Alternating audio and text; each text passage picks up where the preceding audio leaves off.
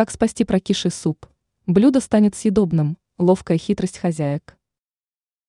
Иногда случается так, что суп умудряется подкиснуть уже на второй день после приготовления.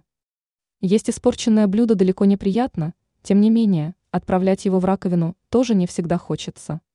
Как же спасти прокисший суп? Ответ на данный вопрос знает повар, пекарь четвертого разряда Юлия Архипова.